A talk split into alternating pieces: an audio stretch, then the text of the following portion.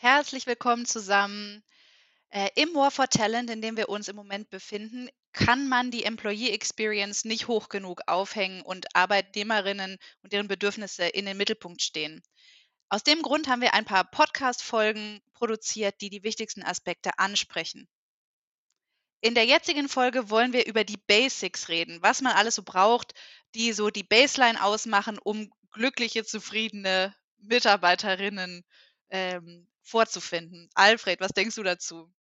Ja, äh, super Thema, weil ohne Basics, Steffi, geht es nicht. Ja, wenn ich kein vernünftiges Equipment habe, daheim zu arbeiten, jetzt in Homeoffice-Zeiten oder auch im Office dann eben, dann äh, macht die Arbeit keinen Spaß. Also wenn Prozesse hinderlich sind, sei es in der IT oder sei es auch in der Hardware, äh, dann ist es, bin ich mehr damit beschäftigt, äh, Probleme oder Feuer zu löschen, als tatsächlich wirksam zu sein. Und das Thema Wirksamkeit ist eben ein Faktor für mich auch äh, im Thema Employee Experience.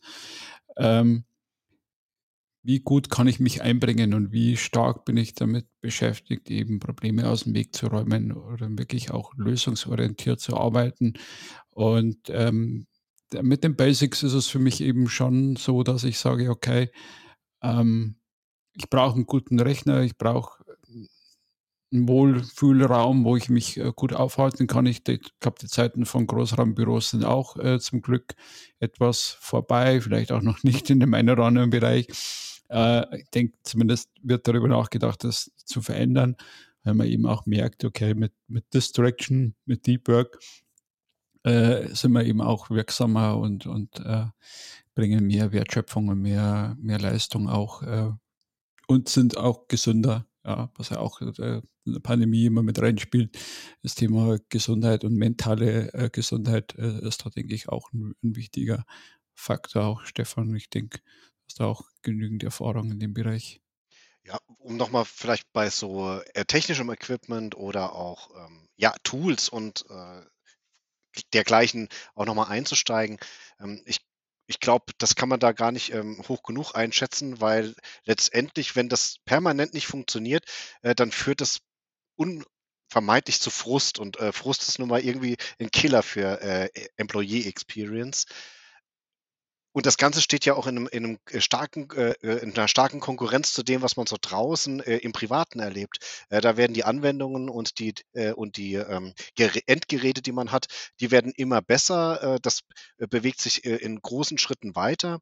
Unternehmen können da vielleicht auch nicht immer so ganz standhalten, alleine schon, weil sie nicht so schnell Versionswechsel machen können, wie das vielleicht dann bei Tools ist, die man so im privaten Bereich äh, benutzt. Äh, aber der, der Abstand, der wird halt zunehmend größer und das ist dann irgendwann nicht mehr erträglich äh, letzten Endes für jemanden, der im Privat mit viel besseren Werkzeugen konfrontiert ist, als das beruflich ist.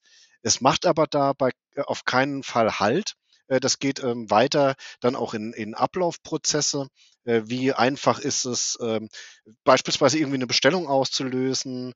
Ähm, äh, wie gut wird man äh, eingearbeitet, wenn, wenn man im Onboarding-Prozess ist. Äh, all das äh, sind eigentlich Dinge, ähm, wenn, wenn das schon nicht funktioniert, dann ist es mit, äh, wird es echt schwierig mit einer po positiven Employee Experience.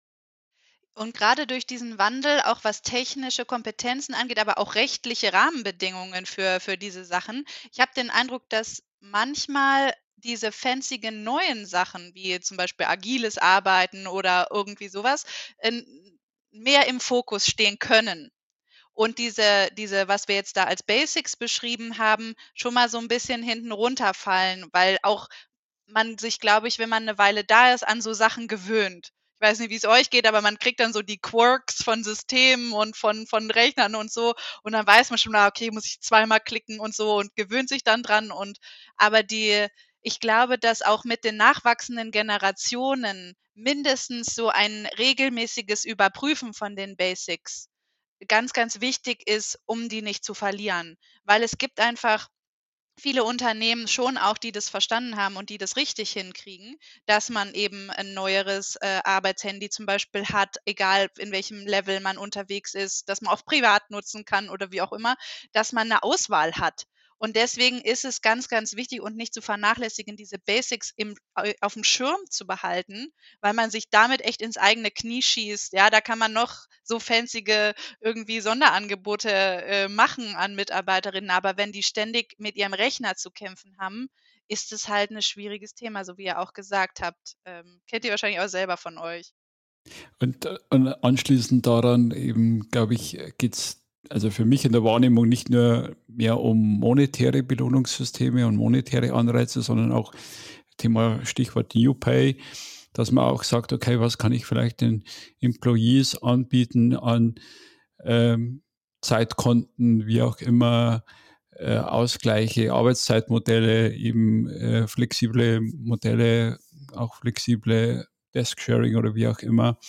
Äh, da denke ich, muss auch ein Umdenken äh, passieren, um da eben auch attraktiv zu bleiben, weil äh, wie wir schon festgestellt haben, draußen die Welt verändert sich. Ich bin eben gewohnt, eben daheim äh, viele Sachen mit einer App zu machen. Und wenn ich das dann in der Firma dann anders erlebe und wenn das eben dann die Hürden sind, wie du eben gesagt hast, auch Stefan, äh, dann ist das eben äh, Frust und, und keine Leistung. Ja, da geht eben dann viel Motivation verloren und das äh, sollte man, können wir auch vermeiden, weil ich denke, da gibt es auch genügend gute Beispiele, wie man sowas eben attraktiv auch gestalten kann. Und das Thema New Pay ist ja auch in vieler Munde. Da gibt es ja auch viele äh, Organisationen, die sich da auf den Weg machen dazu.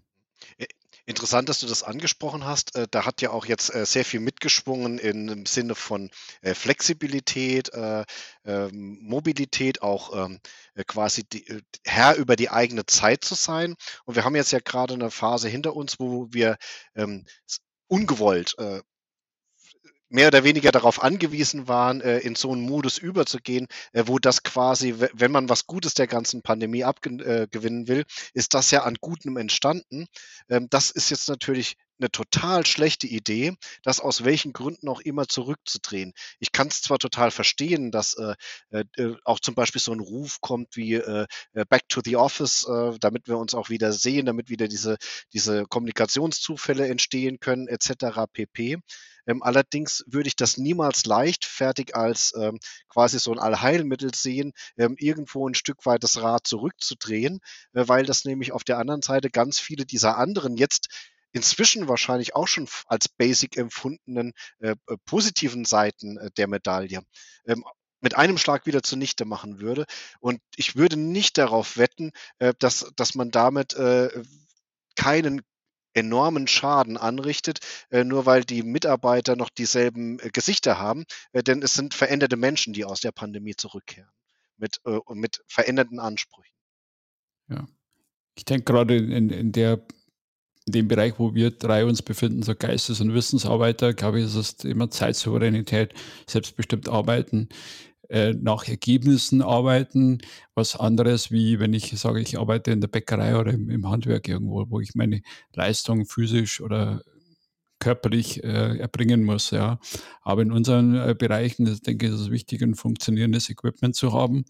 Und dann kann ich eben meine Leistung auch um 8 Uhr abends, wenn eben dann äh, mir danach ist, oder eben um 8 Uhr morgens oder vielleicht auch am Wochenende, ähm, vielleicht auch im Urlaub, äh, auch die Modelle gibt es ja mittlerweile, äh, zu erbringen. Ja. Und da sind wir eben auch wieder beim Thema äh, Selbstbestimmtheit und, und Selbstwirksamkeit. Wenn ich das spüre und wenn dann auch die entsprechende Hardware da ist, dann kann ich mich da eben auch gut einbringen und gute Ergebnisse liefern dann für das Unternehmen.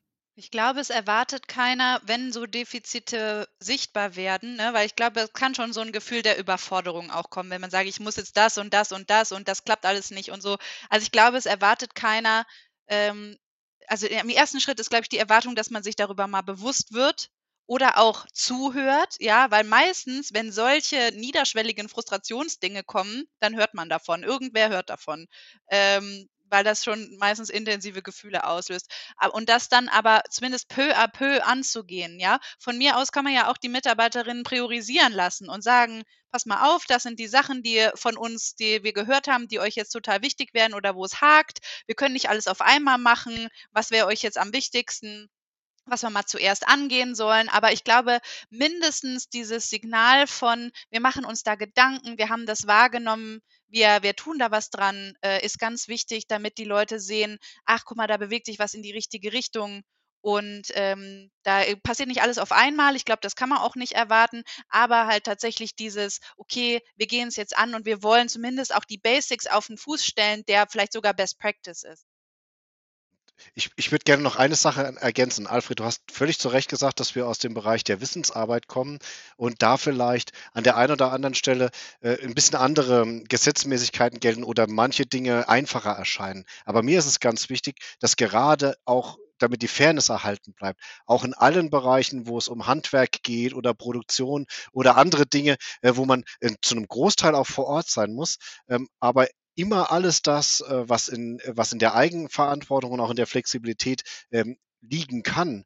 äh, dass man da auch genau prüft, was ist das alles und das möglich macht, sodass wir dann nicht wieder 'ne 'ne noch stär oder was heißt nicht wieder, 'ne noch stärker ge ge getrennte oder gesplittete Gesellschaft haben, ähm, wo die einen quasi, ähm, Herr über ihre eigene Zeit wieder geworden sind und flexibel sein können und für andere, ähm, na ja, die die sind dann irgendwie auf der Verliererseite und es gilt für sie alles nicht. Mhm. Also, ich ich habe da noch 2 Beispiele aus der Praxis. Äh, vor 15 Jahren waren wir bei der Firma Endresen-Hauser und die hatten damals eine Betriebsöffnungszeit, also stark nach Stückzahl orientiert, aber die Stückzahl war praktisch selbst organisiert zu erbringen, ja. Die Firma oder die Geschäftsführung ist auch erschrocken erst einmal, wie die das umgesetzt haben, weil die Mitarbeitenden dann auf einmal nachmittags weg waren. Geschlossen ist, hat die Gruppe dann entschieden. Und trotzdem haben sie ihre Leistung erbracht. Also ganz einfach ein Ampelsystem gehabt. Also da merkt man auch im gewerblichen Bereich ist sowas möglich, möglich. Und äh, was du noch gesagt hast, Steffi, für mich gehört auch das Thema Mut als Unternehmen mit dazu, auch mal zuzulassen. Mayborn Wolf ist da ein, ein München IT-Dienstleister, ein großes Haus. Die haben die, die Bestellgrenzen aufgehoben, um zu gucken, was passiert denn dann eben, wenn die Mitarbeitenden selber bestellen. Dann sind ITler dann eben geneigt, das, das High Equipment zu kaufen. Nein, haben sie nicht gemacht. Auch die Menschen, sind wir wieder beim Menschenbild, kaufen dann eben auch nur das ein, was sie brauchen. Und nicht eben irgendeinen technischen Firlefanz auf, auf, auf gut Deutsch. Also auch da denke ich, ist äh, was möglich, eben auszuprobieren. Wo, wobei man jetzt an, auch schön sieht, dass Get the Basics Right auch darin liegen kann, Dinge wegzulassen. Ja, auch das. Přinešli svet.